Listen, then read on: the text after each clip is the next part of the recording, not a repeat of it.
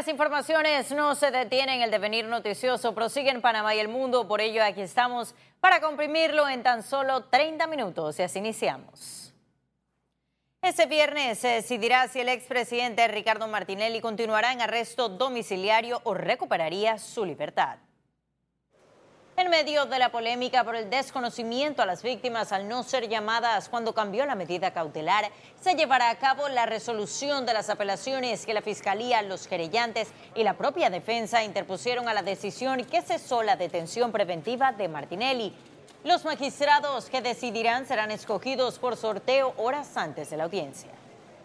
Consideramos que eh, eh, la detención de la domiciliaria eh, debe ser atemperada, no procedía, debía hacer otras medidas de, de restricciones menos severas de las que le han puesto en el día de hoy al señor Martinelli. Lo que hay es que plantear ante otro tribunal que tiene mayor jerarquía las circunstancias que en su momento tanto la Fiscalía como la parte querellante planteó ante el tribunal que tomó la decisión. Y es interesante porque eso le da la oportunidad a la Fiscalía de que sea otro tribunal que valore lo que eh, en su momento se dijo y se sustentó. La Asamblea Nacional culminó su último periodo con más de 40 proyectos de ley en segundo y tercer debate.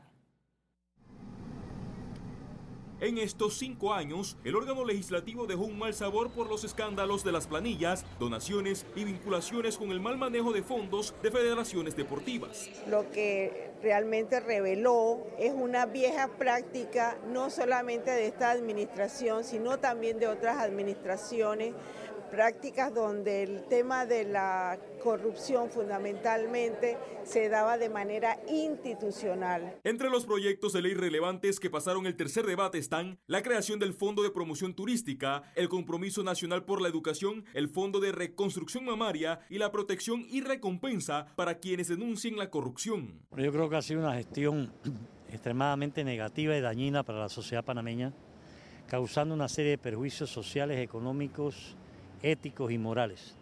Extremadamente decepcionante. Los diputados no son electos para manejar planillas, los diputados son electos para hacer leyes y esas leyes tienen que responder a las necesidades de los electores, de los ciudadanos. Pero aquí, a diferencia de otros países, los diputados hacen lo que les da la gana siguen la línea de su partido o sencillamente velan por sus intereses personales. Además de la improductividad en sesiones extraordinarias, esta asamblea será recordada por engavetar la muerte civil y la imprescriptibilidad. Félix Antonio Chávez, Economía. Y una vez más se le prohibió a auditores de la Contraloría General ingresar a la sede de la Asamblea Nacional para reanudar las auditorías pendientes a las planillas.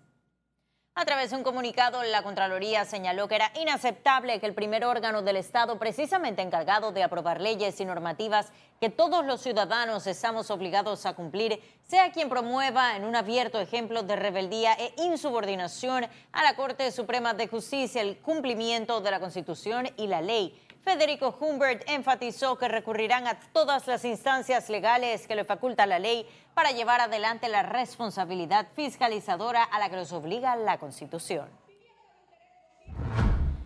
Y ese jueves se realizó la primera reunión de transición del Ministerio de Desarrollo Social. La permanencia de programas como Ángel Guardián y las finanzas de la institución fueron algunos de los temas abordados a lo largo de este quinquenio se ha mantenido superior al 98%, eh, realmente con un proceso bastante ordenado, siendo el grueso de la asignación presupuestaria destinada al pago de los programas de transferencia monetaria condicionada.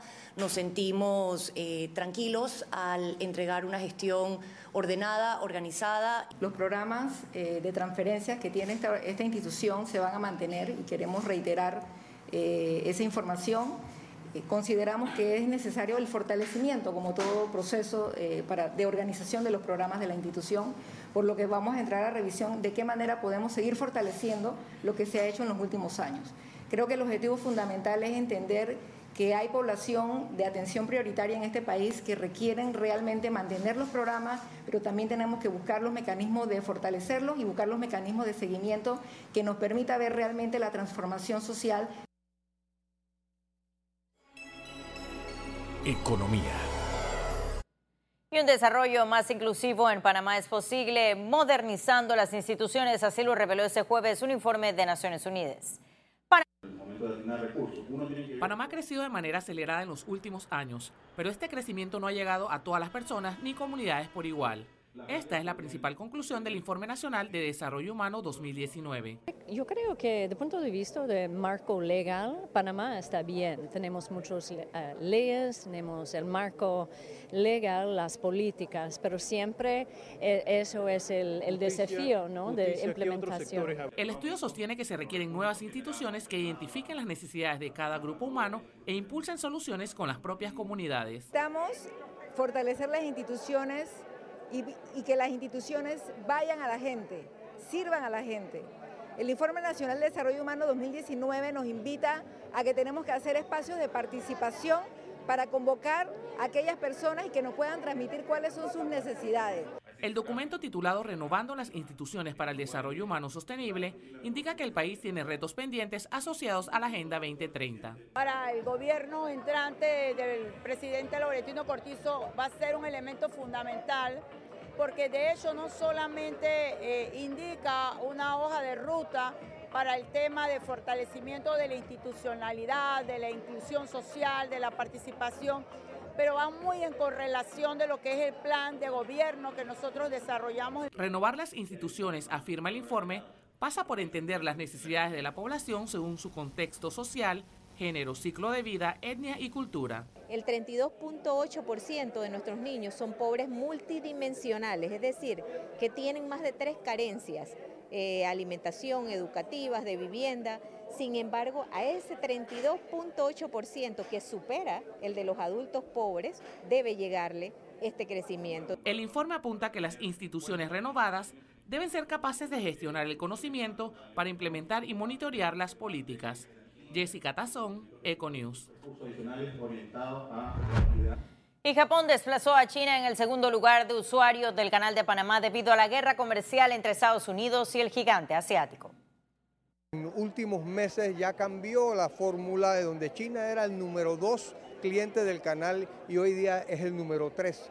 Japón pasa a ser el número dos justamente por el intercambio eh, de gas natural licuado y gas licuado de petróleo que se ha aumentado en los últimos meses y que China ha dejado de comprar a los Estados Unidos los gases. Entonces, eh, es importante también estar muy, muy al tanto de qué es lo que está pasando, no solamente en la parte energética. Nicolás Bukelja asumió la presidencia de la Cámara Marítima de Panamá. Los detalles a continuación. El nuevo presidente de la Cámara Marítima de Panamá, Nicolás Bukelja, señaló su interés de trabajar con el gobierno de Laurentino Cortizo los temas que aporten competitividad al sector. Estamos buscando, aprovechando que Panamá es un país libre de huracanes, Estamos tratando de traer el turismo de esos yatistas que vengan a Panamá, que por lo menos cada yate genera negocios para las marinas actuales y todos los servicios que requiere una de las, cuando estas embarcaciones arriban al país. La primera mujer presidente del gremio, Patricia Velázquez, resaltó su legado a la Cámara Marítima de Panamá durante su gestión. Tuvimos con la visión Marítima País 2019-2024, siempre pues es muy importante en un año preelectoral que los gremios se manifiesten eh, conversando acerca de las necesidades que tiene el sector como parte del sector privado ante la, presentarnos ante las instituciones gubernamentales. Al acto de juramentación de la nueva Junta Directiva asistieron representantes de la industria y personalidades del mundo marítimo. Jessica Tazón, Econews. Conexión Financiera. Reactivación de la economía, ¿cómo se proyecta en la venidera administración de gobierno? ¿Qué ajustes debe afrontar? Para responder a esto y más, tenemos en el estudio a nuestro economista Carlos Arauja. Adelante, Carlos. Buenas noches. Así es, Astrid. Quizás la principal preocupación en la cabeza y en el bolsillo de los panameños es el tema de la reactivación de la economía.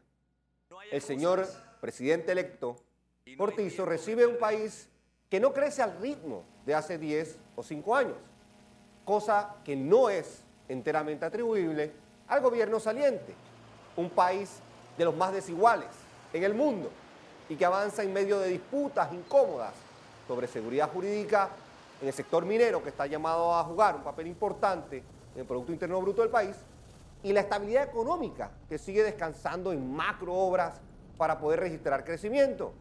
Mucho se ha negociado a niveles de tratados de libre comercio y de iniciativas bilaterales para aumentar el caudal de negocios del país, de crecimiento. Quizás ninguna negociación más importante que las avanzadas con la República Popular de China. Pareciera que el tambor de reformas fiscales se asoma, reformas constitucionales, reformas electorales, reformas a la caja de seguro social, en fin, reformas.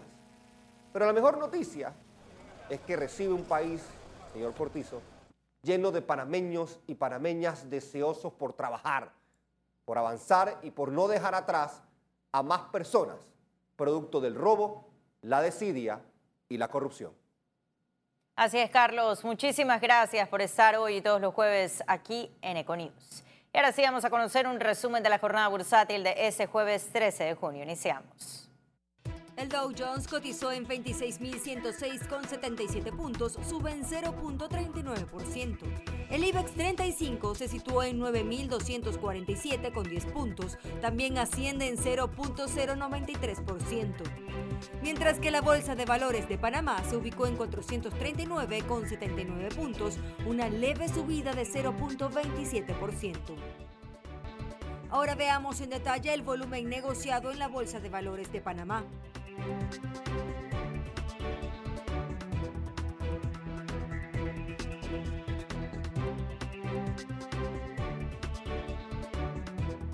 Total negociado 26 millones 934 mil 599 con 53 centavos.